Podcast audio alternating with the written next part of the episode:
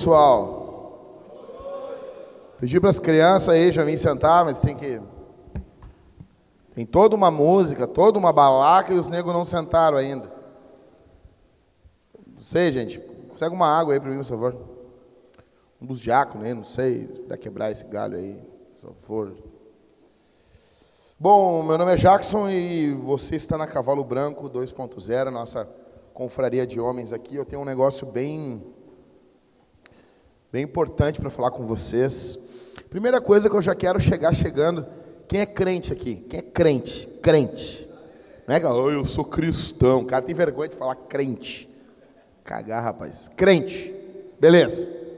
E dos crentes que trouxeram Bíblia? Quem trouxe Bíblia aí? Ah, já aí já Vamos de novo. Quantos crentes a gente tem aqui? Quem trouxe Bíblia? Para mim, crente é quem carrega a Bíblia. Você carrega a Bíblia aí? Beleza. Eu conto com vocês. Tá? Vou pedir. Vou... Ah, valeu, Paulo. Tu é o cara eu sou o cara monge. Eu vou pedir que os caras carreguem a Bíblia, velho. Tipo, eu não, não consigo entender isso aí, sabe? Sabe? Os caras com Bíblia no celular. Meu Bíblia no celular é por caso aconteça um apocalipse zumbi, meu. E tu tem que ler um salmo antes de morrer. Tipo, tu está preso numa sala, os zumbis vão entrar e tu, bah, eu quero ler um salmo antes de morrer. Entendeu? Não, falando sério mesmo, cara. É Bíblia, meu. É Bíblia. Fica com a porcaria do celular aí, e fica jogando coisa na tua cara, entendeu? Então eu vou pedir que todo mundo desliga o telefone, meu. Desliga aí, bota no modo avião. Quem vai usar o celular como telefone, desliga essa bosta aí. Desliga. Já vamos fazer um, um, uma placa, botar na entrada lá, e vou dizer para os caras carregar a Bíblia, meu.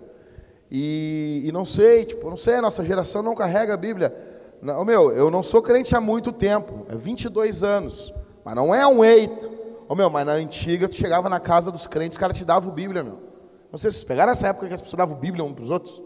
Ninguém pegou essa, essa época aqui? Vocês pegaram essa época? Ô Catito, lembra disso aí, Catito? O cara chegava, o cara ganhava a Bíblia dos caras. Hoje os caras não tem para eles. Como é que vai dar para alguém a Bíblia? Eu fico louco isso aí, velho. Tipo, ah, quero falar um bagulho da Bíblia e esse cara não tem Bíblia. Ô, tem alguém lá, lá dentro lá? Fechou, Pablo? Tem ninguém lá, só quem está trabalhando, né? Então, seguinte, gente. Deixa eu dizer uma coisa assim para vocês. Primeiro é cavalo branco do ano. E eu quero muito que você carregue a Bíblia dentro, dentro do teu carro, meu. Tem uma Bíblia no porta-luva ali, meu. Tem uma Bíblia no porta-luva, entendeu? Eu vou pedir para os líderes de GC encher o saco dos caras aqui na igreja, meu. Vamos carregar a Bíblia, velho. Tá? Eu vou contar um negócio para vocês antes de entrar para pregar aqui. Uh, cara, eu não sei, meu. Desde guri, quando eu comecei a pregar, eu comecei a pregar uns 15 anos. Meu, quando eu tinha os meus 17 anos, 18, me pegaram meio que desprevenido para pregar. Ah, tu prega para nós aí, meu. E daí eu, pá, daí, tá, preguei, né, meu? É mal, é mal ali. Desde aquele dia eu nunca mais saí da minha casa. Não é que eu saí sem Bíblia, eu nunca mais saí sem um sermão. Não teve nenhum culto, há 20 anos que eu não vou em nenhum culto sem um sermão para pregar. É óbvio que 99% das vezes eu não preguei. Mas já teve vezes, cara, de eu estar em congresso, para ir ouvir pregador grande. E o pastor chegar bater no meu ombro assim: Pá, Jack, tu não prega para nós aí, porque o fulaninho não vai vir, atrasou o voo dele. E olhar na cara do cara: prego, meu, prego. Então, meu, eu digo assim: para quem prega, você tem, tem, tem sempre um sermão pronto contigo, meu. Às vezes o pastor não pode aparecer, a pessoa não pode estar junto. E, cara, quem é crente tem que carregar a Bíblia, meu, entendeu? Tem que carregar a Bíblia, velho. Carregar a Escritura. Deixa eu dizer uma coisa para vocês, meu. Essa semana foi um casal lá em casa e eles tiveram filho recém, cara, recém. E a mulher pedindo oração, muita luta. Eu tenho notado isso aqui na nossa igreja. As mulheres que ganham bebê, elas têm sido muito atacadas, cara. Têm sido muito atacadas pelo diabo. E eu tenho notado na minha vida, no meu casamento, um ataque descomunal do diabo. Descomunal. Falei com os pastores quando eu cheguei aqui. Descomunal. Como nunca houve na minha vida. Nunca, nunca. E essa irmã estava lá em casa e, e ela disse que ela ouviu uma voz dizendo no ouvido dela para ela jogar a criança dela no chão, jogar fora. E, E nisso chegou o, o, um pastor amigo meu que me ganhou para Jesus, pastor Daniel. Chegou ele, a esposa dele, as duas filhas. E daí, quando eles chegaram, eu disse, ah, graças a Deus. Chamei assim, disse, olha, vamos orar com a fulana, com o fulano e com o casal. E eles começaram a orar e Deus usou eles assim, em revelação. Não sei se você acredita nisso. Se tu não acredita, eu estou cagando, tá? Estou cagando. Estou nem aí, entendeu? Estou nem aí. Os caras ficam, ah, não, eu acredito nisso. Eu acredito, eu, eu acredito que Deus é soberano. Mas só tu falar para o cara que Deus fez um negócio, ele já bota os dois pés atrás. Que soberania é essa? Que porcaria de soberania é essa? Os caras, não, que Deus é, Deus é todo poderoso. Então, quando ele mostra o poder dele, já pergunta. Eu fico. Meu, tem uns negócios que tá acontecendo na internet, eu estou muito indignado. Abri um parênteses aqui. Tu pergunta para o cara: existe falsa profecia? Os nego, existe. Existe verdadeira? Não. Existe revelação falsa? Existe. Existe revelação verdadeira? Não. Existe falsas curas? Existe. Existe cura de Deus? Não. Os caras acreditam mais no diabo do que em Deus, velho. Os caras cara têm uma facilidade de acreditar na atuação do diabo, cara. Esse diabo desses caras, esse diabo é soberano dessa gente. E daí, essa irmã olhou e disse assim: Eu creio que Deus está me falando agora que o diabo quer envergonhar vocês no trabalho de vocês, da igreja de vocês. Nosso trabalho com masculinidade, feminilidade, casamento, marido e mulher. E eu ia falar uma outra coisa totalmente diferente aqui, cara. Eu ia falar uma outra parada aqui hoje para vocês, mas eu acredito que o Espírito Santo me inclinou a falar o que eu vou falar. O diabo ele está atacando a gente direto. Eu quero falar para vocês hoje sobre o tema Homens poderosos dos quais o diabo foge. Homens poderosos dos quais o diabo foge. Quem tem Bíblia aí, abre em Tiago capítulo 4 e verso 7. Tiago, carta de Tiago, capítulo 4 e verso 7. Diz assim: Portanto, Sujeitem-se a Deus, mas resistam ao diabo, e ele fugirá de vocês. Olha de novo. Portanto, sujeitem-se a Deus, mas resistam ao diabo, e ele fugirá de vocês. Tu está do ladinho aí de 1 Pedro, agora é só virar a página. 1 Pedro, capítulo 5. A gente vai ler o verso de número 6 até o verso de número 9. 1 Pedro, 1 Pedro, do lado aí, meu velho, barbada. Portanto, humilhem-se debaixo da poderosa mão de Deus, para que ele, em tempo oportuno, os exalte. Lancem sobre ele todas as suas ansiedades, porque ele cuida de vocês. Sejam sóbrios e vigilantes o inimigo de vocês, aí ele dá o um nome, né? O diabo anda em derredor como um leão que ruge procurando alguém para devorar.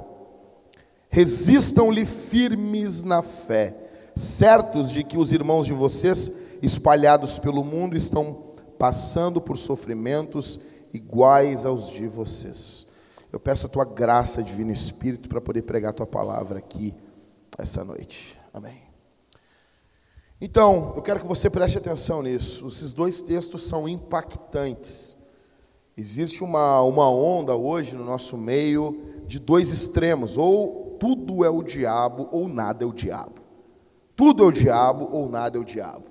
Então, igrejas que, se tu tirar o, o nome diabo do culto, acabou o culto. Outras, só tem aquelas declarações lá. Ai, Lutero disse: o diabo é um cachorro na coleira de Deus. Ah, Lutero disse isso, mas Lutero não disse só isso. Se tu quer, ah, mas os reformados exaltam mais a soberania de Deus. Sim, mas eu gosto dos reformados tipo, tipo Lutero, que jogou o castiçal no diabo. Por que a gente não pega essa parte junto para nós, né? Você sabe disso aí, né? Ele estava lá no castelo e ele estava numa batalha espiritual uma vez de madrugada. Ele jogou um castiçal no diabo. Dá para pegar essa parte também? Então, nós vivemos um período, ou é tudo diabo, essas igrejas loucas, ou nada é o diabo, essas igrejas mortas. Sendo que o apóstolo Paulo, ele fala que ele não conseguiu chegar até determinado lugar, se não me engano foi aos Tessalonicenses, ele fala que ele não conseguiu chegar lá porque o diabo não deixou. Imagina Paulo falar isso hoje. Deixa eu dizer uma coisa para você aqui, antes de entrar no sermão aqui. É pecado querer ter uma espiritualidade superior da, da espiritualidade apostólica. Se a tua forma de lidar com algo é diferente do jeito que os apóstolos lidaram, provavelmente você está lidando de forma herética com determinado assunto. Então, se você desdenha do diabo, ou se você hipervaloriza o diabo, você está em um time que não é o time da Escritura. A Bíblia fala muito da limitação do diabo, mas há um respeito no que envolve a figura de um inimigo. Você não luta. Sempre, a gente sempre bota aqui as imagens do UFC. Tem aquelas lutas ali que o Anderson Silva começou a dançar na frente. Qual é o nome do lutador mesmo? É o Weidman. Eu pensei que era o Sony. Não, é o Weidman. Ele ficou dançando e tomou e puf! Ou seja, cara, na boa.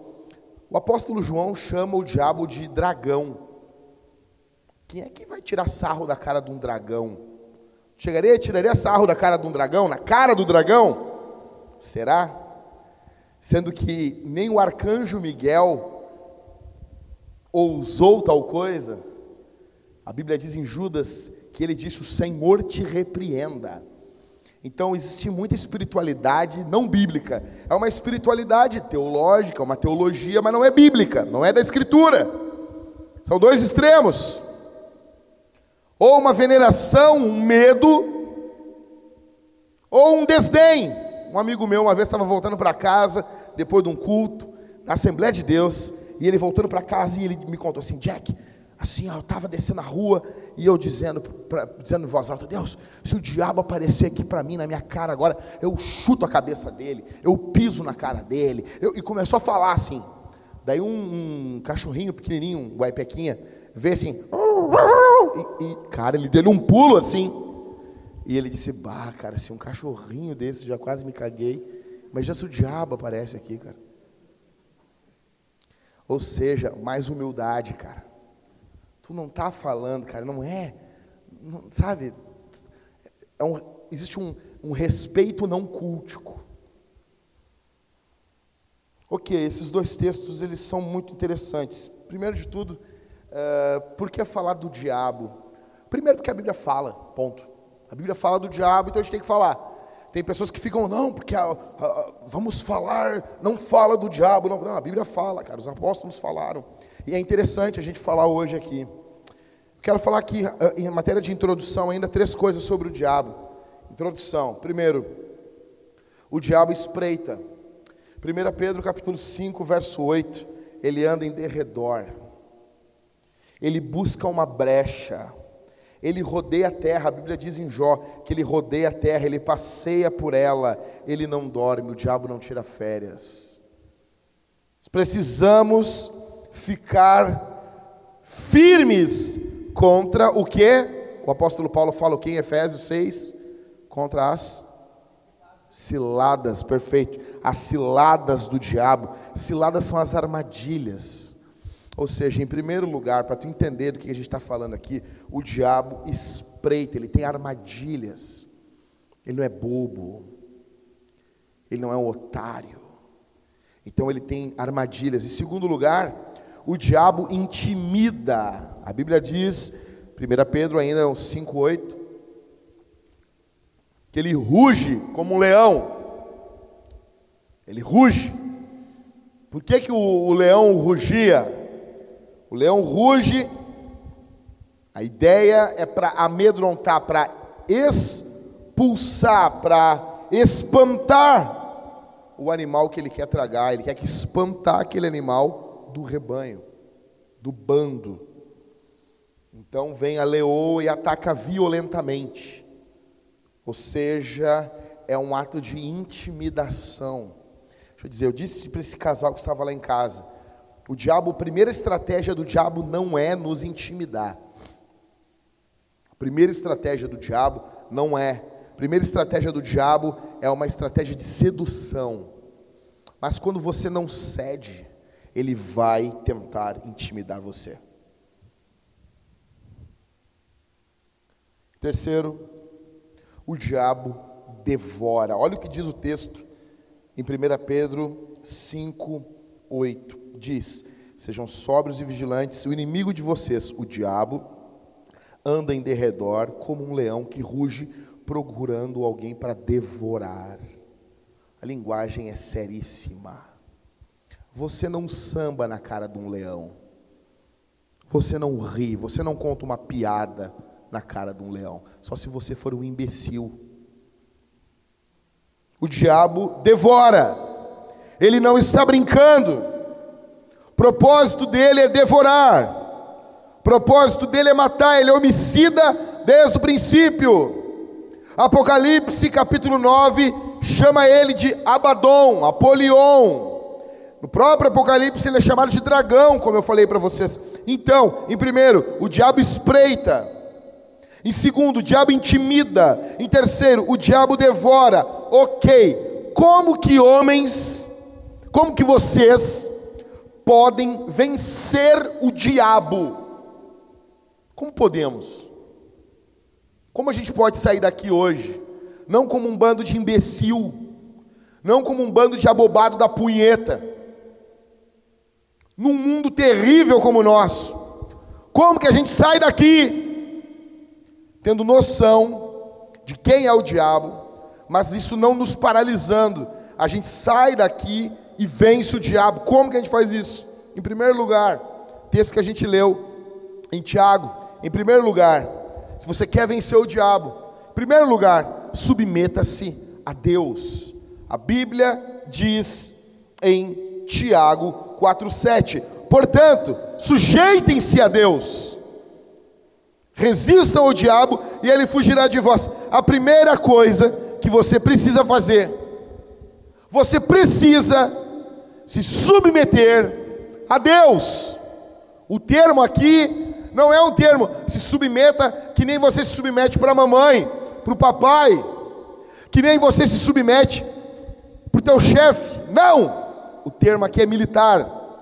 Tiago está dizendo: te coloca no teu lugar. Te coloca no teu lugar. Tu não é general. Tu não manda porcaria nenhuma. Se submete baixa a crista, baixa a crista. Manda quem pode, obedece quem tem juízo. Manda o Senhor, você não manda porcaria nenhuma. 1 Pedro 5,6 diz: Portanto, humilhem-se debaixo da poderosa mão de Deus. Os dois textos estão dizendo a mesma coisa.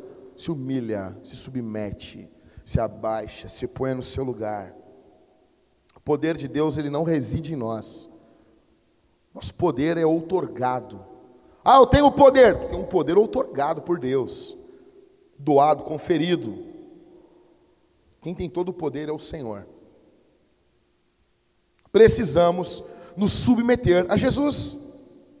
Precisamos estar debaixo da autoridade de Jesus. Só que deixa eu dizer uma coisa: quando a gente fala de autoridade, esse conceito hoje ele é ridicularizado.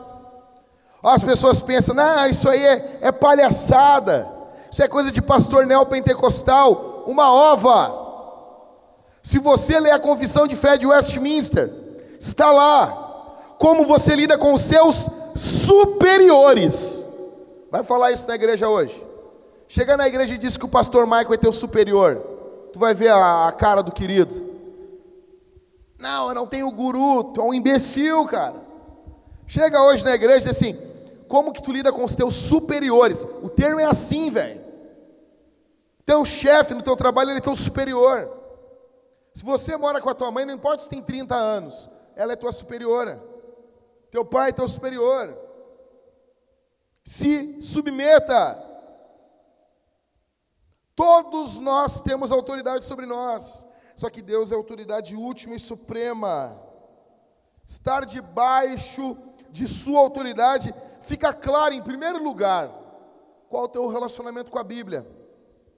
Você quer. Não, não, Deus é autoridade sobre a minha vida. Você não lê a Bíblia, cara. Você não lê a Bíblia. Vem aqui, ah, Jackson, nós vamos lá, nós vamos na Cavalo Branco, a gente come uns bacon e toma uma cerveja. Tu é um imbecil! Tu não entendeu nada! Se tu vem aqui, tá achando que nós somos otário. Você não entendeu nada. Os caras, ah, nós bebemos cerveja. Seu cocô! Qual é o teu relacionamento com a Bíblia, pomba? Qual é o teu relacionamento com a Escritura? Ah, mas eu faço o culto com a minha família todo dia, duas da manhã. Deixa o culto, a leitura da Bíblia por último no dia. Quem tu pensa que tu é, cara? Acorda, acorda, sabe? O cara acorda, a primeira coisa é ligar o celular. Eu tenho um nojo de gente assim, velho. Eu tenho um nojo, nojo, nojo. É nojento gente assim. Sabe? O cara, cara vai cagar, leva o telefone. O tempo todo, velho. O tempo todo, cara. Tu não consegue largar um tolete no banheiro sem teu telefone, pomba. Não, não, pastor, eu vou no banheiro com meu telefone porque eu vou ver uma pregação da Cavalo Branco. Ah, Estou falando aqui, se alguém está no banheiro ouvindo essa pregação, já até cortou a bosta até.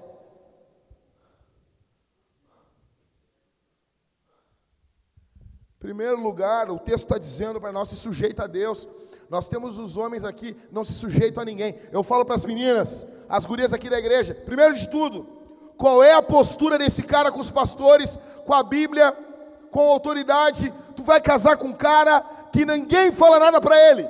Ninguém, ninguém, ninguém diz nada. É sério isso? Primeiro lugar, quer vencer o diabo, cara? Se submeta a Deus. O diabo foge de quem se submete à palavra de Deus. Igreja é a mesma coisa, cara. Você não se junta a uma igreja, você se submete a uma igreja. Está entendendo? Eu fico vendo, às vezes, nada contra, cara, é legal receber pessoas que já são cristãs na igreja, tudo bem, mas assim as pessoas já chegam cheias de, de, sabe, o senhor vai te juntar a uma igreja, baixa a crista, como é que é que vocês fazem aqui? Ah, nós fazemos uma oração pendurada do teto de cabeça para baixo, tá bom? Vou orar assim com vocês, não é pecado, é um costume da igreja, glória a Deus, beleza. Ah, como é que é que é a hora da pregação? A hora da pregação, o pastor prega deitado num, num sofá. Ele está expondo Filipenses para nós, deitado de lado no sofá. É nosso costume. Tu vai falar o quê? Quem não te mete, cara? Cara, ó, fica quieto, Deus, senta tua bunda ali e, e, e dá glória a Deus. Você se junta a uma igreja para se submeter a ela. Eu fico vendo as pessoas chegam na igreja, elas querem impor a sua agenda para a igreja. Você não faz isso. A igreja é o corpo de Cristo. Você só pia se for pecado. Se for pecado, bota a boca no trombone. Chama o arrependimento. A igreja não é soberana. Tem que ser confrontada. Mas não é questão de gosto, negão. A igreja é preta, racista. Para mim é assim. O nego falou que a igreja não pode ser preta, ele é um racista. Começa a falar isso aí. Fala bem alto. Tá na rua. A igreja é preta. Racista, taxista, machista passista, baixista, guitarrista. Mas falar isso aí. Não passarão. É assim que fala, né? Deus, escancara. Eu não gosto de igreja preta. Não, não tenha uma. É que nem quando as mulheres chegam para mim, eu não gosto de barba. Não deixa crescer.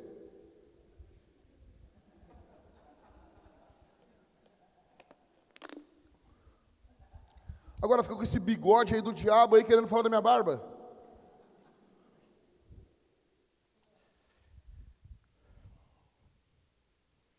Deixa eu explicar uma coisa. Se o texto diz que eu me sujeito a Deus e o diabo foge de mim, se eu não me sujeito a Deus, o que, que o diabo faz? Ó, de novo. Um mais um é dois, tá? Vamos lá. Se eu me sujeito a Deus, resista o diabo e ele foge, um mais um, dois, tá? Resistir, sujeitar a Deus, resistir o diabo ele vai fugir. Sim. O que, o que, que acontece com quem não se sujeita a Deus? O diabo vai embora? Deixa eu dizer uma coisa. Se você está aqui e você não se submete à Bíblia, você não se submete à Escritura, você é insubmisso, você é rebelde, você é autônomo, ok? Não estou falando de comércio, estou falando da vida, vida autônoma, não é, não é Deus que manda em você. Você é autônomo, você, você está buscando autonomia. Tenha certeza, o diabo está grudado em você. O diabo está grudado em você. Com certeza você tem demônios na sua vida. Se você não se submete à Escritura, a tua vida está possessa por demônios. Talvez só não manifesta ainda, talvez ainda não manifestou, mas você tenha certeza que você está sendo, você está vivendo quase em comunhão com os demônios. Eu estou falando quando os demônios lutam contra nós, contra a igreja. Paulo fala aos Tessalonicenses: não deis lugar ao diabo. A igreja pode dar lugar ao diabo. Eu estou falando de pessoas que não se submetem. Ou seja, cara, vou dar um exemplo aqui, ó pessoal desigrejado, não sei se tem algum desigrejado aqui. Deixa eu dizer uma coisa para ti: igreja nenhuma presta, velho. Igreja nenhuma presta. Um, teve um louquinho que veio, veio, não, vou congregar na Vintage, fez toda a catequese no último dia. Não, não vou, porque eu vou para outra igreja. Vai fazer dois, três anos. O nego não está na outra igreja. Não está. Igreja nenhuma presta. Sabe, é uma supervalorização de quem tu é, sabe? Mas, bah, eu sou bom. Pá, cara, na boa. Daí o cara chega assim, não, porque eu não sei. Eu amo falar com pessoas assim. A pessoa chega para mim assim, bah, não sei, talvez eu vá para a tua igreja. Eu disse, quem disse que nós vamos te aceitar? Quem disse? De onde tirou isso que nós vamos te aceitar? Nós temos que ver, cara. Se a gente não quiser, não te aceitamos. Se a gente não quiser, tu não, não, não congrega a gente. Se a gente não quiser, tu nem entra aqui, velho. Não é, não é, isso aqui não é público. É privado, a gente paga aluguel, cara. Você viu disso aí? Ou seja, a gente discrimina as pessoas. Tem que discriminar. Todo mundo discrimina. Mas não é com base na cor, não é com não, é com base se serve a Deus ou se não serve. Se é lobo, não, a gente discrimina. Ovelha, lobo, discriminação, cara. Dá até um troço, né? Coisa boa falar isso. Ah! Uh! Discrimine para a glória de Deus. Ou seja, você se submete palavra de Deus tem primazia na tua vida, tem uma Bíblia lá na tua cama, quando tu acorda, tu poder ler algo, alguma coisa, dobra o teu joelho, diz, Senhor, que isso aqui, isso aqui não seja somente um texto, que isso aqui, ó, seja vida na minha vida. Ou não, ou tu é o bom, pastor nenhum presta, igreja nenhuma presta. Sabe? Eu vejo, é a mesma coisa quando sai uma tradução nova de Bíblia não presta. Já notou? Quem aqui viu uma tradução nova de Bíblia ser elogiado? Quem aqui já viu? Sai uma tradução nova, tá lá. Os caras não sabem as regras dos porquê falando mal da tradução. Os caras não sabem falar. Embigo, mas essa tradução não é boa. Tu não entende, animal, o texto bíblico com uma tradução mais antiga. Se eu fico vendo os caras, tradução boa mesmo, é a corrigida fiel. Tu vai ler Cântico dos Cânticos. O meu amado é cândido e rubicundo. O que, que é isso? É de comer? É de passar no pão? É marca de tênis? Palavra tem primazia na tua vida? Palavra se submete. Não, não adianta. Então, o diabo foge de quem se submete à Escritura. Nós precisamos nos humilhar debaixo da mão de Deus, esperando o que com isso? Isso aqui, eu amo isso, né? A Bíblia pega o cara pela, pelo contra, contrabão, assim, né? O que que a gente espera quando nos humilhamos debaixo da potente mão de Deus? 1 Pedro 5, 6. Portanto, humilhem-se debaixo da poderosa mão de Deus, para que Ele, ao seu tempo oportuno, os exalte. O que, que tu está querendo te humilhando debaixo da mão de Deus, Ricardo? Exaltação. Fala isso hoje em dia, as pessoas ficam loucas. Que, qual, o, qual o desejo da tua vida, Michael? Ser exaltado. Pode? Mas a Bíblia está dizendo que pode. Ah, mas isso aí só está em Pedro. Tiago, eu amo isso, cara. A Bíblia, é, a Bíblia é demais. Tiago 4,10. Humilhem-se diante do Senhor e Ele os exaltará. Ou seja, é, é um princípio, cara. É um princípio. É um princípio. Tem pessoas que querem ser exaltado antes, tem pessoas que querem depois. Não, eu quero depois. Tá entendendo? Isso aqui é tipo pedir um lanche. Tu quer agora ou depois? Não, o meu é para levar. Não quero agora, quero ser exaltado no tempo de Deus. Talvez não seja nem nessa vida. Talvez seja quando os remidos voltarem com o Senhor Jesus. Mas o povo de Deus vai ser exaltado. Por quê? Se o cabeça ressuscitou, o corpo vai ressuscitar também. A gente, é, volta a dizer, nós queremos uma espiritualidade diferente da Bíblia. Está entendendo? chega um irmão pentecostal e diz, Deus vai te exaltar. E daí a gente fica, não, exaltar é só o Senhor. Não, cara, a Bíblia está falando que a igreja vai ser exaltada. Talvez não nos termos que você pensa que tem que ser. Talvez não vai ser hoje, talvez não vai ser nem daqui a 20 anos, talvez depois da sua morte, que provavelmente é o que vai acontecer. Mas os, os nomes dos servos de Deus brilharão na eternidade junto com o único nome que merece louvor e adoração, que é o nome de Jesus.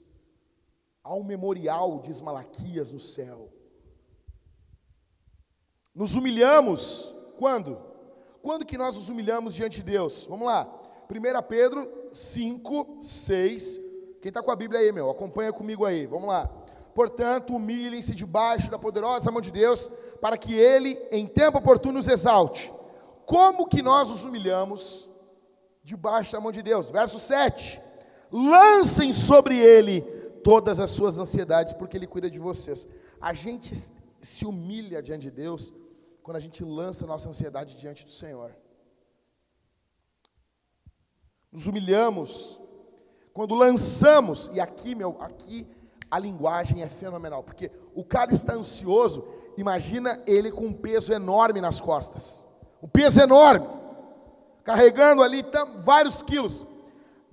O apóstolo Pedro diz que ele tem que lançar, ele vai trocar aquele esforço contínuo por um esforço, ele lança diante de Deus a ansiedade dele.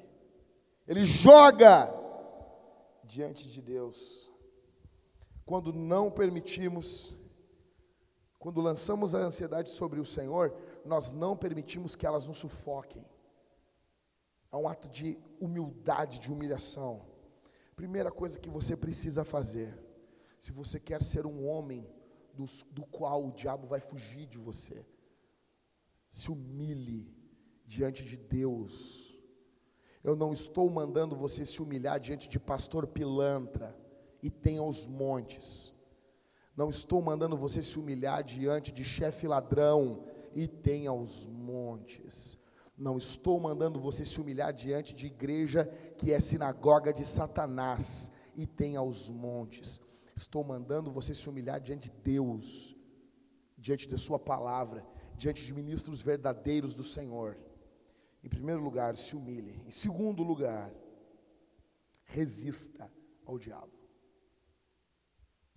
Tiago, de novo, 4, 7 diz: Portanto, sujeitem-se a Deus, mas resista ao diabo e ele fugirá de vocês. 1 Pedro, capítulo 5, verso 9. Resistam-lhe firmes na fé.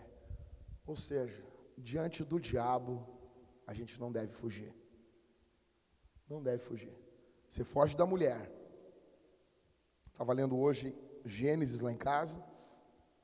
E José fugiu da esposa de Potifar.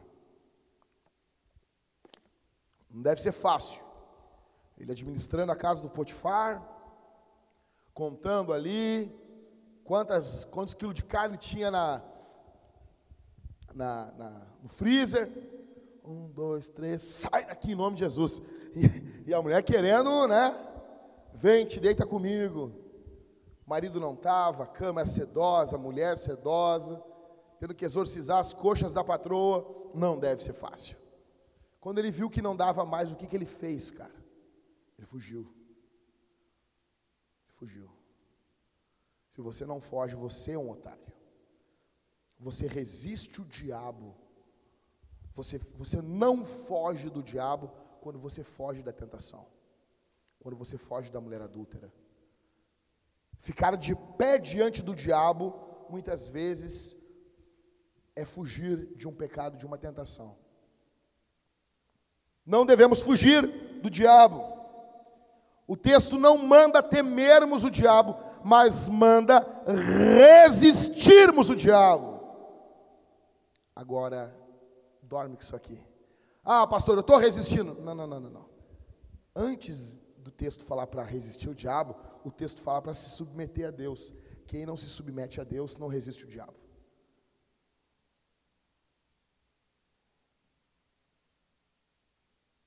Quem não se submete a Deus não resiste ao diabo. Somente quem se submete a Deus pode resistir ao diabo. Somente. Ah, pastor, qual é a extensão do poder do diabo? Quanto de poder o diabo tem? Não sei. Ninguém sabe. Só sei de uma coisa: reside no homem de Deus poder para resistir ao diabo, a tal ponto que o diabo foge desse homem de Deus. Pedro diz que devemos resistir ele firmes onde? Na fé. Fé aonde, cara? Volta de novo, velho, não tem onde sair. Fé na palavra. Mas como que tu vai ter fé na palavra se tu não lê, não medita na palavra, não ama a palavra? Trabalha, ou seja, vamos lá, cara, dizer assim, ó, eu quero, eu quero, assim, hoje, isso tem que mudar na vida de vocês. Ô, ô, Ricardo, tem que ter uma Bíblia, não sei se não tem, não sei, não quero saber, não quero que tu me diga, tem que ter Bíblia no teu carro. Tem que ter, velho. Tem que ter. Tem que ter, Elvis, está trabalhando lá, cortando cabelo lá, tem que ter uma Bíblia lá, uma boa Bíblia. Não pega, não, não, vou levar a Bíblia, pega uma toda velha, desgraçada. Não, não, não, não, não vem. Sabe, sabe até, sabe? Os caras não têm Bíblia, meu. Pega teu dinheiro, vai comprar uma Bíblia, cara. Hoje eu fui lá, eu, eu tenho acho que umas 50 e poucas Bíblias. Eu queria uma Bíblia nova, queria, e aí? Ah, não dá, sempre essa mesma Bíblia aí. Fui lá, comprei essa Bíblia, eu gostei dela. Gostei aqui, ó, lançamento. Pessoal, eles lançam Bíblia, eles já me mandam. Ou seja, faz isso, cara. Compra uma Bíblia de dois em dois meses. Vai ficar pobre, vai morrer por disso. Seis em seis meses tu compra uma Bíblia nova para ti. Menos que uma pizza. Cheguei lá, tá, mas quanto? 72 conto. Não, mas tá salgado. Tem desconto? Tem desconto? Tem. Quanto? Na mão, na bucha, não faz me rir, no Illuminati, no Camigol, na mão. 49 pila. Tá bom, é minha. Bíblia, meu, Bíblia. Aí eu fico vendo os caras, os caras sempre com as Bíblias desgraçadas. As tradução, vou ver que tradução está usando aí, meu. Tradução de 1618. A, a neta do Lutero usava a Bíblia. Tu não entende nada que está escrito ali? Farmácia com PH. Para com isso, rapaz. Bíblia, Bíblia. Quantas Bíblias tu tem? Escritura se submeta firme na fé. Ou seja, negão, começou o ano, quero ler uma Bíblia nova, uma tradução diferente. Meu, tu tem que ter tesão pela Bíblia, velho. Tesão! Que eu amo a Escritura, cara. Eu amo a Escritura, quero, quero tatuar. Se eu pudesse tatuar, eu queria tatuar a Bíblia toda em mim, cara. Botar os salmos nos olhos, nas orelhas. É isso que eu queria, cara. Escritura diz: tu vai falar disso andando, caminhando pelo caminho com os teus filhos você tem que ser saturado da Escritura. Mas queremos vencer o diabo como? Queremos destruir o império das trevas como? Como? Vendo, vendo putaria no celular, vendo essas merdas que tu vê no celular. Não, pastor, eu não vejo merdas no celular. Eu só vejo filmes limpinhos na Netflix. Não, eu não vejo nenhuma série que tem sem vergonhice. É o mínimo, né? Vai ver Game of Thrones? É sério? É sério isso? Não tem problema. Ó, deixando claro, gente, eu não tenho nada a ver com. Daqui a pouco alguém aqui vê essas séries aí com putaria, tipo Game of Thrones, vê, só não enche o meu saco. Só não vem me falar nada. Eu vejo os caras chegam para mim, ai pastor, eu fico com vontade de bater uma punhetinha. Eu pergunto, tu vê Game of Thrones? Aí vejo, tá, não vou falar contigo. Nem que desça um anjo aqui. Nem que desça um anjo, eu não, eu me valorizo. Não, é porque não somos nada. Tu não é nada, eu sou muita coisa com Deus. Tá louco? Deus botou o Espírito Santo dentro de mim, rapaz. Eu tenho muito valor. Tá louco? Vou perder meu tempo com o louco que está lá vendo Game of Thrones. É a mesma coisa tu querer orar pro cara vendo Emanuele. Quem é da antiga lembra? O cara tá lá vendo os filmes da Band Privé e quer pedir ajuda. Mas como assim, rapaz? Não, cara, vê teu pornozinho aí, leve na internet, aí me, me deixa. Não enche meu saco. Vai falar com teu pastor. Agora, cara, o texto, o texto é claro, resistir. Resistam, resistam, firmes na fé em Jesus. Confie na obra de Jesus. Confie, confie no que Cristo fez. Agora, como que você vai confiar no que Cristo fez se você nem leu o que Cristo fez? Cara, vou dizer, meu. O irmão chegou para mim. O que, que eu faço, pastor? O diabo está me atormentando. Eu olhei para ele e disse assim: Meu, fala, grita, grita bem alto, meu. Grita, eu te expulso, eu te repreendo. Grita, ganha no grito, meu, ganha no grito. Confesso que era apostólico alto, cara. Vamos, bora! Não tem vontade, não tem sangue. O diabo está sambando na tua casa. Uma vez um amigo meu foi expulsar um demônio. Não sei se vocês já fizeram isso. Hoje em dia nem eu acredito mais nisso. Tem teólogo no Brasil, os caras lançam o livro. Deus isso, Deus aquilo, a doutrina de Deus. Eu fui ver uma entrevista com o cara, se ele acreditava em possessões, ele disse que não. Esses teólogos.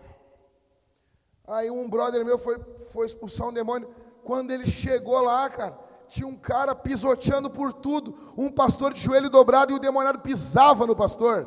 Pisava no pastor. Eu disse, mas cara, que isso, rapaz? Que isso, meu? Mas, cara, o diabo está sentindo opressão. Meu, eu, não sei vocês, cara. Eu não sou bom, eu tenho um monte de pecado, cara. Sou um desgraçado. A graça de Deus que me capacita. Mas assim, eu, eu, eu com essa minha cara de égua, tu tem noção, cara? Daqui a pouco tu sabe, tu lê mais do que eu, tu ora mais do que eu. Como é que eu não aceito e tu aceita? Eu tô assim, se me bate um medo, me, ó, digamos assim, eu tô assim, ô, ô estou na minha casa. Daí me bate um medinho de ir em tal lugar que está escuro. O que, que, eu vou fazer? O que, que eu vou fazer? Eu vou, mas vai ter que cagar. Mas eu vou, cara. Mas daí que eu vou. Mas deu que eu vou, nem que eu vá cantando um Aline Barros. Como um farol que brilha à noite. Mas você acha que eu não vou ir, rapaz? Meu, vai, vai confessando o credo apostólico, meu. Eu falei para esse irmão, ele começou a ter sonho erótico. Eu disse, cara, o diabo quer te destruir, velho. O diabo quer que tu caia. E ele chorando, você não quer ter isso. O cara disse, eu confesso o credo apostólico. Ele teve um pesadelo com uma mulher, aí ele acordou assim, e eu falei para ele, meu, confesso que era apostólico. Ele, ele me contando depois. Ele acordou, sentou na beira da cama e começou: Creio em Deus, o Pai Todo-Poderoso, Criador dos céus e da terra, e em Jesus Cristo, seu único Filho, nosso Senhor o qual foi concebido pelo poder do Espírito Santo, nasceu da Virgem Maria, padeceu sob Pôncio Pilatos, foi crucificado, morto e sepultado. Ele desceu ao inferno, ao terceiro dia ressuscitou dos mortos. Creio no Espírito Santo, na Santa Igreja Universal, na comunhão dos santos, do perdão dos pecados, na ressurreição do corpo, na vida eterna. Amém. Ele estava assim feliz, ele, sabe, falou com alegria, com, com vida. Foi dormir de novo. Eu disse, meu, o diabo quer te resistir. Bora de novo, meu, dá-lhe outra. Dá-lhe outra, dá-lhe, sai no soco. Confessa de novo. Se levantou de novo, meu. Aí ficou de pé, cara, orando de pé, confessando o credo apostólico. Ele ganhou. O diabo fugiu. Ou seja, nós sempre vamos ganhar. Você disse, não, eu não vou recuar, cara. Eu vou firmar o garrão, cara. Agora que eu vejo, eu não vejo, vejo os homens, né? sabe? Vejo os caras me lendo. Cara assim, bah, pastor. Ô, oh, pastor, segunda-feira cheguei no trabalho, passou a secretária do meu chefe assim. Eu olhei para ela e disse: O sangue de Jesus tem poder. Isso na segunda. Na terça ela passou de novo, me olhou e piscou. E eu disse: O sangue de Jesus. Ela passou na quarta e piscou de novo. E eu disse: O sangue. Ela passou na quinta e ele disse: O. Oh. Quando ela passou na sexta, ele disse: Fala que o teu servo ouve.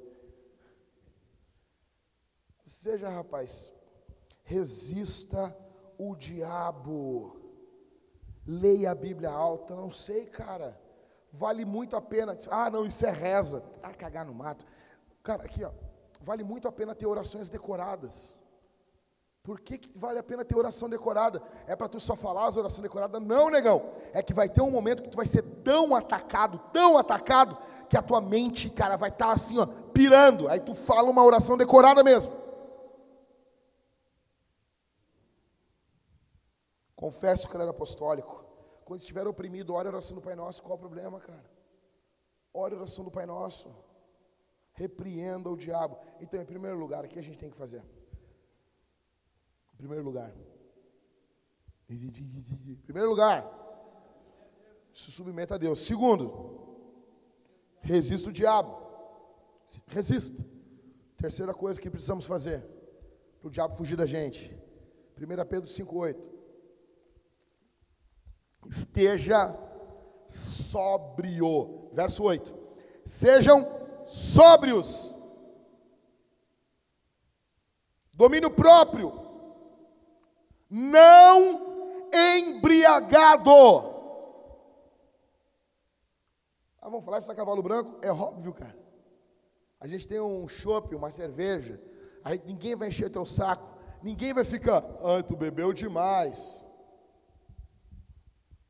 A minha pergunta para quem bebe há mais tempo aqui é: quando que tu sabe a hora de parar? Qual é a hora que tu não, não, não, não vou beber mais? Já, tá bom. Ou tu não tem isso? Sejam sóbrios. O termo aqui é de embriaguez mesmo. Vamos lá. Aí vai ter alguém que está ouvindo esse áudio, que está aqui ou que não sei, que vai dizer: É, eu prefiro que não tenha bebida. Vamos lá. Como que os apóstolos lidavam com a embriaguez? Proibiu? Tem uma palavra na Bíblia para quem se embriaga. Sabe qual? Não se embriaga. Entendeu? O que a Bíblia tem a dizer para aqueles que têm problema com bebida? Não se embriaga. A Bíblia tem a dizer isso. Por isso que eu tenho muita dificuldade com certas técnicas para pessoas, porque a gente pensa, ah, tem problema com a bebida, mas na época de Jesus também tinha. Também tinha.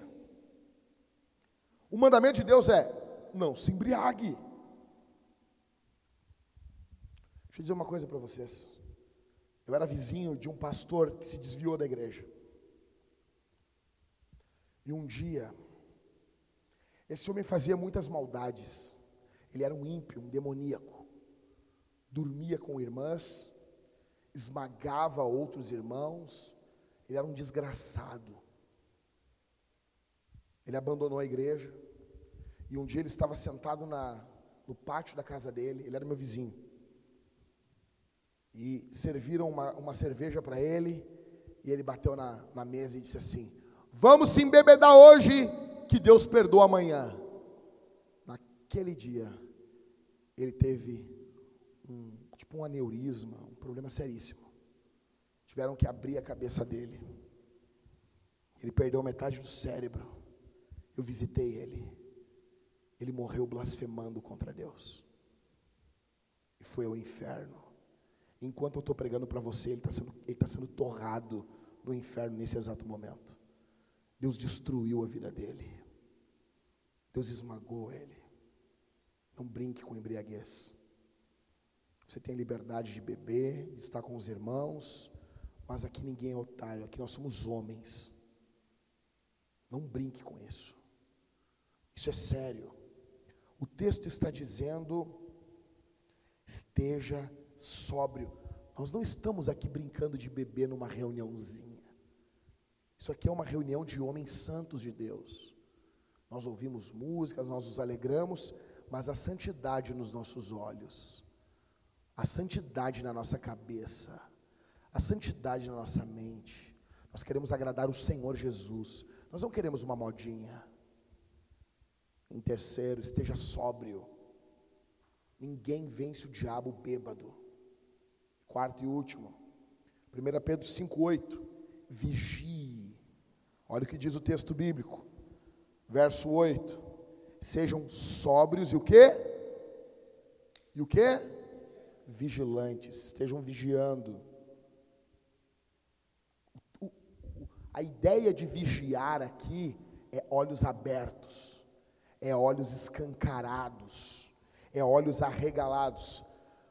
A ideia de vigiar aqui é um chamado à realidade. Quer vencer o diabo? Abre os olhos, contempla a realidade das coisas, contempla, enxerga, olha. O texto está chamando, o apóstolo Pedro está chamando a igreja a ter uma mente clara, alerta, não sonolento. Quem aqui se lembra do filme O Tropa de Elite? Quando o Matias vai explodir todo mundo. Você se lembra? O cara assim, oh, o, cara, o, o, o instrutor lá, o Capitão Nascimento, estratégia do grego, né? E ele vem vindo assim, o cara, ô professor, o capitão, não sei, fulano aqui está dormindo. Ele vai lá, o que, que ele faz? Ele larga uma granada na mão do cara. Está aqui. Se tu deixar cair, tu vai te explodir. Tu vai explodir o pelotão e tu vai me explodir. Tu vai dormir, fulano? Não.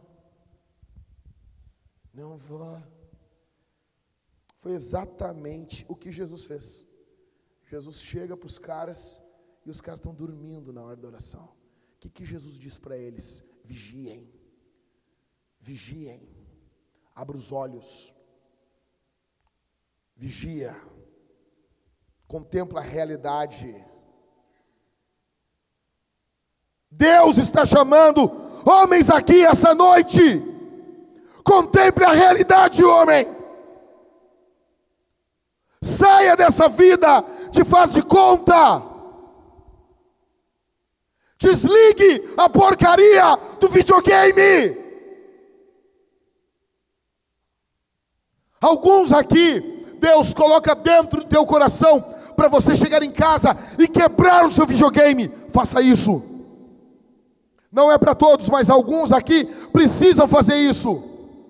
Vigie, abre os olhos, realidade. Precisamos de um choque de realidade. Neemias chamou os homens ali a batalharem. Ele deu uma espada numa mão e uma colher de pedreiro na outra. Construam e lutem, construam e defendam. Deus os chama para terem uma mão a espada e na outra mão uma colher de pedreiro. Nós estamos construindo e estamos defendendo o que construímos. Construa e defenda. Oliver Cromwell um puritano, dizia para o seu exército: confie em Deus e mantenha sua pólvora seca.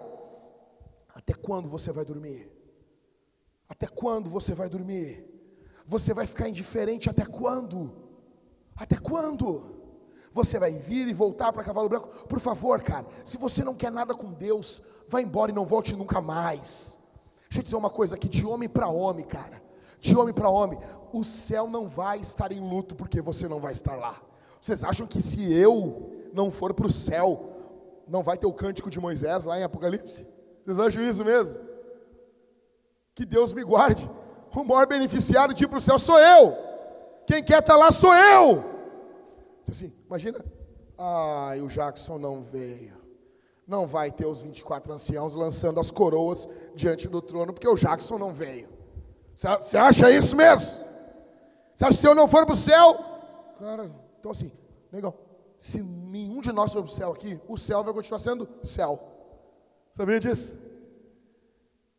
Não vai ter, não, o, o, o Deus não vai ficar, Ai, o Michael não veio. Ah, tudo perdeu o sentido. Negão, se tu não quiser, eu falei isso, as pessoas ficam ofendidas, meu. Eu, eu falei assim, cara, se tu não. Se a igreja não faz falta para ti, tu também não faz para a igreja. Ai, mas como isso? É uma alma, uma alma. Deus, ninguém é desalmado, todo mundo tem alma. E aí, qual o problema? O Spurgeon dizia, a mulher, um, um cara, se não me engano, um cara que vivia indo onde ele pregava, e ele disse: Você nunca me ofereceu Jesus. O Spurgeon olhou na cara dele e disse assim: Você não quer Cristo, Cristo também não quer você. Você, se você igreja não faz falta para você, negão, fica tranquilo, tu não faz falta nenhuma para o céu. Por favor. Hoje é dia de tomar uma postura, uma posição. Ou nós vamos resistir ao diabo, sermos homens de Deus. Ou nós vamos voltar para nossa casa possessos de demônios. Não tem. Hoje, ou nós somos cheios do Espírito Santo, ou nós somos cheios de demônios. Ou abrimos a Bíblia, ou abrimos uma revista pornográfica, ou usamos nossos olhos para contemplar a lei, a beleza do Senhor, ou usamos os nossos olhos para contemplar a porcaria da pornografia. Você decide o que você quer hoje, a quem você quer seguir, a quem você quer ouvir. Decidam! Decida! Decida! 2020, cara. E nós não temos tempo a perder. Há povos não alcançados que precisamos alcançar. Há pessoas que nunca ouviram o Evangelho e você fica brincando de crente. E você fica cheio, não, não tem problema, nada a ver. Nada, eu, cara, eu tenho vontade de dar com um cotovelo. Pum! o cara falar nada a ver assim, não, não vi.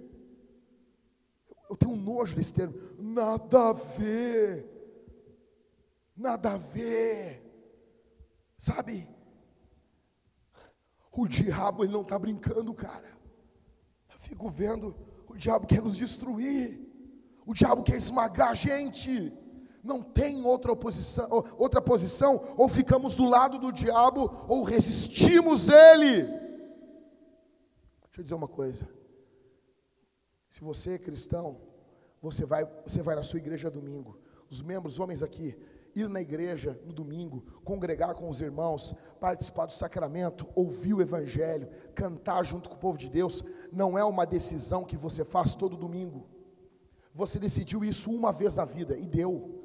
É porque nem batismo. Você decidiu isso uma vez. Decidi que vou na igreja domingo congregar com os meus irmãos. Acabou. Por isso que quando eu vejo os caras vindo para mim assim, ai pastor, não deu, porque aconteceu isso. Meu gato, ele está com, com ah, um, uma unha encravada, um bicho de pé. Cara, você decide ser fiel à tua mulher, você não decide cada hora que aparecer uma mulher na tua frente. Ô gurizada, vou pedir o pessoal aí no fundo aí. Vamos sentar aí. Vamos sentar com nós aí. Senta aí, não sei porquê. Só o pessoal da segurança fica de pé ali. Senta aí, senta aí. Já estou terminando. Agora, fica Cada vez que aparece uma mulher, o cara vai, de, vai decidir se vai ser fiel à mulher dele. Como assim? Todo mês que vem o mês, aí tu decide se tu vai dizimar e ofertar. É na, lá na, é na hora? É sério isso? Isso é uma coisa que você decide uma vez na vida. Isso é uma coisa, você não vai decidir toda vez. Não, não, eu vou resistir o diabo. Você decide isso uma vez na vida e deu, cara. E deu. Eu vou me submeter à palavra de Deus. Eu não sei quanto tempo vai levar. Eu não sei quanto tempo vai levar, mas eu quero que quanto mais a minha morte se aproximar, eu quero estar embebido nessa palavra, porque eu preciso, cara. Eu preciso de um Deus sobre a minha vida. Eu preciso do Senhor cuidando da minha vida. Eu preciso, cara. Eu preciso. Eu não sei como que os caras conseguem ser crente. Sem ler a escritura. Aí eu comecei a ser atacado agora. Os caras, não, porque o, o Jack fica criando regra para os crentes ler a Bíblia o ano todo.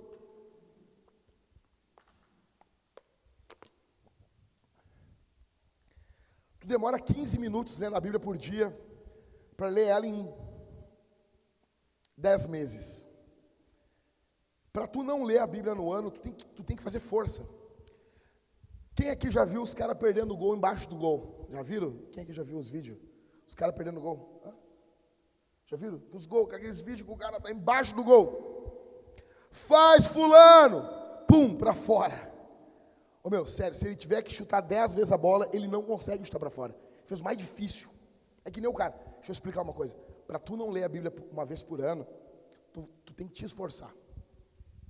Tem que te esforçar. Tem que te esforçar, meu. Tem uns caras que nós queremos dar uns prêmios aqui no final do ano. Os prêmios. Crente framboesa. Eu tenho framboesa de ouro lá para os filmes, os filmes bosta lá. Ganhou, cara. O crente bosta do ano. Tu te esforçou. Parabéns, cara. Parabéns, hein? Seu cagaião. Ganhou um troféu de um cagaião. Eu sou um cagaião. Porque tu te esforçou muito para não ler a Bíblia. 15 minutos por dia, dá 1% do dia. 1% lendo a Bíblia. Depois tu pode voltar para tua vidinha medíocre. 1%. Daí tu, não, não vou querer. Parece minha filha. Vou dar comida para ela quando ela não quer mais, ela, hum, ela fecha a boca assim. Hum. Aquele é o cara que não lê a Bíblia toda no ano. O cara, Deus assim, come, come. Come uma porçãozinha de Isaías aí, vai, vai, vai, vai. Hum, não quero. Come, pega. Pega um pouquinho aí de Levítico, vai. É amarguinho no começo, mas é bom, é bom. Vai, vai, vai, vai. Não, quero. Dez meses. Dez meses, 1% do dia. Os Diego não. Os Diego, os Diego ainda não conseguem. Sério, cara? Aí, deixa eu te explicar uma coisa, cara. Deixa eu explicar uma coisa. Eu estava saindo de casa hoje. Saindo de casa. Daí eu olhei minha filha assim. Antes de vir para cá, ela estava com a mochila. Eu passei no quarto da minha filha, minha filha de pezinho no, na, na caminha. Hoje ela está fazendo 10 meses. Aí eu olhei minha mulher, olhei minha filha. Eu pensei assim: eu não posso falhar. Eu não posso falhar. Olhei a cara da minha filha, o rostinho dela. Eu disse: eu tenho que ser um homem de Deus. Ela nem sabe, ela nem entende o que é igreja, o que é isso. Ela nem imagina ela não tem noção nenhuma, ela não pediu para eu vir ao mundo, e me olhando e ria para mim. Eu dizia assim: Senhor, me reveste do teu poder, me reveste do teu poder, não para pregar, me reveste do teu poder para ser crente, para amar tua palavra, para não desonrar minha esposa, não desonrar minha filha. E eu saí com aquilo na minha cabeça, com o rostinho na minha filha. Cara, você não pensa em, você não pensa nos seus filhos, cara. Você não pensa na sua esposa. Que vergonha. Você não pensa assim, que vergonha. Que vergonha, porque o pecado, ele, ele deixa o homem sem moral diante da mulher. Você não pensa isso, cara. E eu não falo isso para te esmagar, eu falo isso para o teu bem, porque Jesus está aqui, Ele perdoa você. Há poder no sangue de Jesus. Se você hoje se arrepender da sua rebeldia, se você disser, Senhor, eu tenho sido orgulhoso, eu não tenho me submetido ao Senhor, Deus perdoa você. Se você hoje se arrepender, que você não ama a palavra, você não ama a Escritura, e você disser assim: esse ano eu quero que seja diferente, Deus perdoa e transforma você. A graça de Deus aqui. Se você hoje, cara, nós estamos no dia 10 de janeiro, nega um ano, eh, tem muito ainda. Se você hoje chegar em casa hoje e disser assim, eu vou ler a Bíblia, quatro capítulos da Escritura por dia, e eu vou pedir, não, eu não vou só ler com a mente, eu vou pedir, Deus, tatua essa palavra dentro do meu coração. Quando você, você encerra a leitura da Bíblia no dia 10 de novembro, você encerra a Bíblia toda no dia 10 de novembro. Quatro capítulos por dia. De 14 a 20 minutos de leitura por dia. Só. Só. Depois você volta a ver as séries bosta que você vê. Essa série ridícula aí. Cara, eu fico vendo. Sentei para ver um filme da Netflix. Já estou terminando. Sentei para ver um filme da Netflix. Um passo do apocalipse. Um que tem um negão que tem um olho caído, parece um amaral gordo americano. Alguém tá ligado esse ator aí? Hã? Como é que é? Tá ligado o que eu tô falando, né? O negão que tem o cara. Ele faz sempre o mesmo papel, tá ligado? De desapontado, ele tem uma cara de desapontado, né? Mas às vezes é o Amaral gordo. Pai, eu, o negão só faz filme bom. Eu pensei, pá, vou ver filme que é legal. Pá, negão é ralado. Aí tinha um piada e bosta ali. Eu, ah, tá, vou aturar esse piá aí. Tá. Comecei a ver o filme. Meu, que filme bosta, cara. Sério, cara. Sério, eu queria fazer que nem o Elvis, sacar uma pistola e dar um tiro na TV, meu. O Elvis fez isso. Cara, eu queria fazer isso, cara. Aí eu fiquei parado assim. Eu gastei duas horas isso aqui. Eu podia ter lido todo o Êxodo. Todo o Êxodo. Eu podia ter lido, eu podia ter lido todo o Êxodo. Eu podia ter lido Marcos. Marcos. Evangelho de Marcos. Eu não, vou ver um filme da Netflix. Netflix. Cara, eu vou dizer, a gente tem uma disposição. Eu estava ontem de madrugada, de madrugada não, era mais ou menos uma, umas 15 para meia-noite. Estava na, na, sala com a minha esposa, a gente ficou zapeando alguma coisa no Netflix, eu olhei para minha esposa assim, quanta porcaria, né? Não é, não é, nem questão de pecado, assim, mas quanta coisa ruim, assim, quanta coisa, assim, pá, essa série, eu tô vendo essa série, oh meu, tem uns valores, tem uns bagulho na série, não, não nem isso, cara, até as explosão, tipo, quem viu Máquina Mortífera era explosão, acho que é o um ou dois, que eles explodem um, um prédio e, e o, o, Mel Gibson e o Danny Glover, eles é, é os dois, eles estão dentro do prédio e o prédio vai ser explodido, eles têm que correr. Cara, tu olha o olhar do Mel Gibson correndo, é porque ele ia morrer se ele não corresse, tá ligado? E o bagulho explodiu, cara, explodiu, assim, eles explodiram um prédio. Hoje em dia tu vê essa explosão, assim, no, como é que é o nome? After Effects. Aquela explosão que tu cola assim, em cima do vídeo, assim, tipo programinha de celular, assim. Aí tu perde duas horas vendo isso. Duas horas. Aí tu não tem 20 minutos, tu não tem 14 minutos para ler a Bíblia, cara. Daí depois nós queremos que o diabo fuja. O diabo não vai fugir, meu. O diabo está sambando na tua casa.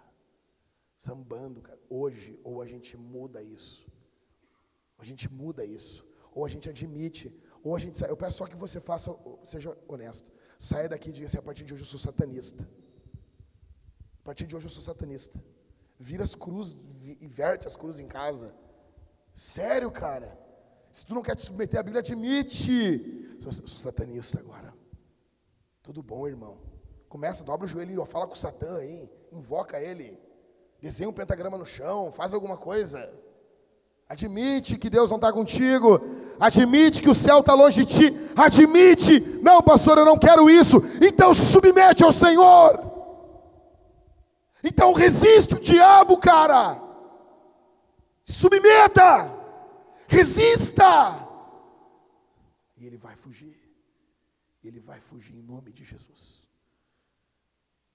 Algumas tentações são violentas. Alguns estudiosos dizem que uma tentação não dura mais do que três minutos. Se você resistir três minutos, a tentação vai embora. O tempo do miojo. O que, que tu faz em três minutos? Um miojo e resiste uma tentação. Sabia? Período crítico. Período crítico da tentação, é isso. Deus quer levantar homens aqui, cara. Esse ano nós não podemos mais aceitar isso aí. Nós não podemos, nós temos que nos levantar contra o diabo, cara. Nós temos que orar uns pelos outros, nós temos que estar firmados em Jesus. Firmados em Jesus. Se Deus permitir, se eu estiver vivo, Mês que vem eu vou falar mais um pouco sobre isso ainda. Venha, traga o maior número de pessoas que você puder. Vamos beber, vamos comer bacon e vamos orar. Vamos ouvir a palavra. Nós precisamos ser homens mais santos. Nós precisamos nos levantar contra o império das trevas.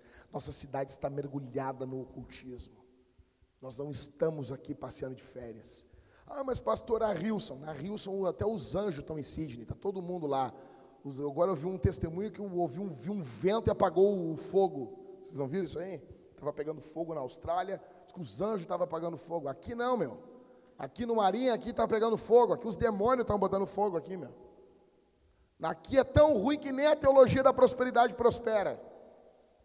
Nós não tínhamos um apóstolo aqui, o Silvio não sei o que aí. Está todo desgraçado. Nem a teologia da prosperidade prospera aqui, meu. Nós estamos ferrados, cara. Nós precisamos nos levantar contra o império das trevas. Nós precisamos se juntar, meu. Tá junto, em nome de Jesus. Vamos ficar de pé e vamos orar. Vamos ficar de pé. Vamos orar, cara. Deus é maior. Há mais graça. Ei, olha para mim aqui, ó. Há mais graça em Deus para perdoar do que em Adão para derrubar. Existe graça de Deus para você aqui essa, essa noite. Existe perdão de Deus para você aqui. Existe misericórdia de Deus para você aqui. O sangue de Jesus está quente ainda para perdoar o teu pecado. Existe amor. Existe amor. Deus não quer destruir você. Se Ele quisesse, você já estava destruído, cara. Sabe? Esse, puxa a, a próxima respiração aí. Puxa, puxa, puxa, puxa, puxa. Ou seja, tu está respirando porque Deus ainda tem um propósito na tua vida, que Ele tem algo na tua vida ainda. Se humilha diante do Senhor, cara, resiste o diabo e ele vai fugir em nome de Jesus. Em nome de Jesus. Vigia, vamos sair daqui vigilantes, orando uns pelos outros, junto uns pelos outros. Fecha os olhos, eu quero orar por você. Fecha os olhos. Fecha os olhos. Vamos fazer uma coisa. Eu nunca fiz isso aqui na Cavalo Branco. Acho que nunca fiz. Vou pedir que você ore por quem está do seu lado. Ora, ora por ele aí. Ora por ele. Vamos lá, a gente é crente, cara. Não é, não é para emocionar, não é para, ah, não é nada disso. A Bíblia diz orar uns pelos outros. Vamos fazer isso aqui hoje. Nunca fiz isso aqui, acho. Acho não sei. Se fiz, fiz uma vez só. Abraça aí do teu lado, cara. Tu não vai perder as bolas. Bora. Abraça. Abraça. Abraça aí, vamos orar uns pelos outros. Levanta o clamor, para de orar por ti. Está sempre pedindo alguma coisa? Ah, Deus me dá isso, me dá aquilo. Não, ora pelo teu irmão agora. Abençoa o meu irmão, enche o meu irmão do teu Espírito Santo, Senhor. Enche ele, reveste ele do teu poder. Levanta a tua voz e ora pelo teu irmão. Ora pela família do teu irmão. Ora pela família dos pastores aqui da igreja. Ora pelos filhos dos pastores. Ora pela esposa dos pastores. Em nome de Jesus. Vamos orar nesse momento. Senhor, nós oramos. Porque o Senhor Jesus orou. Nós oramos porque o Senhor Jesus orou. Em nome de Jesus. Eu oro por todos os homens que estão aqui, que adentraram aqui. Enche eles o teu espírito, Senhor para que se submetam à tua palavra, para que amem a tua palavra, para que resistam ao diabo, para que resistam toda obra das trevas, em nome de Jesus Cristo, em nome de Jesus. Eu peço nesse momento, Senhor, que o Senhor Deus os ajude a vigiar, os ajude a estar sóbrios, em nome de Jesus. Levanta aqui homens santos, com a mente santa, com os olhos santos, com as mãos santas, em nome de Jesus. Derrama o poder do teu espírito aqui, Senhor. Derrama o poder do teu espírito. Nós não somos uma moda, nós não somos um clube, nós somos homens que queremos que o teu reino venha sobre nossa cidade. Em nome de Jesus Cristo, levanta a voz, cara, me ajuda. Levanta a voz e ora. Ora, verbaliza, clama, pede, bate na porta do céu.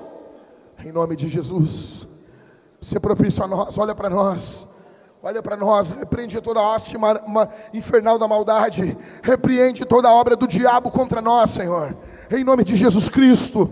Eu peço o teu poder sobre a vida dos teus filhos, ó Deus. Adão pecou, Adão caiu, Adão entregou o reino nas mãos do diabo, mas Jesus Cristo veio, nova criação, o Criador veio até nós, venceu, ó Deus, em nome de Jesus, que possamos estar no Filho para vencermos as obras infernais da maldade. Em nome de Jesus. Em nome de Jesus. Em nome de Jesus. Guarda nossa casa, guarda nossos bens, guarda nossos filhos, nossa esposa, guarda nossos animais, guarda nossa igreja. Em nome de Jesus Cristo. Em nome de Jesus. Em nome de Jesus. Em nome de Jesus, há poder no nome de Jesus. Há poder no nome de Jesus. Há poder no sangue de Jesus. Há poder no nome de Jesus. Diabo, te repreendemos. Te repreendemos, diabo. Satanás, diabo, te repreendemos. Te expulsamos do poder do nome de Jesus. Em nome de Jesus Cristo, seja destruído, expulso, em nome de Jesus. Que o teu reino avance, Senhor Deus. Que o teu reino avance para a glória, para a honra do nome do Senhor. Aplauda Jesus aqui essa noite. Aplauda Jesus. Bendito é o teu nome, Senhor. Bendito é o teu nome. Bendito é o teu nome. Bendito é o nome de Jesus.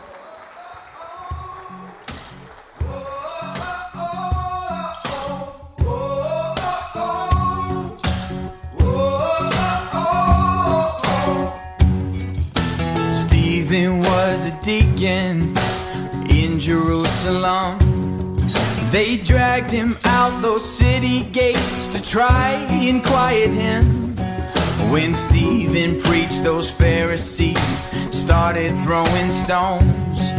Before he died, he raised his eyes and saw Jesus on the throne. Said, You can bury the workmen, but the work will go on.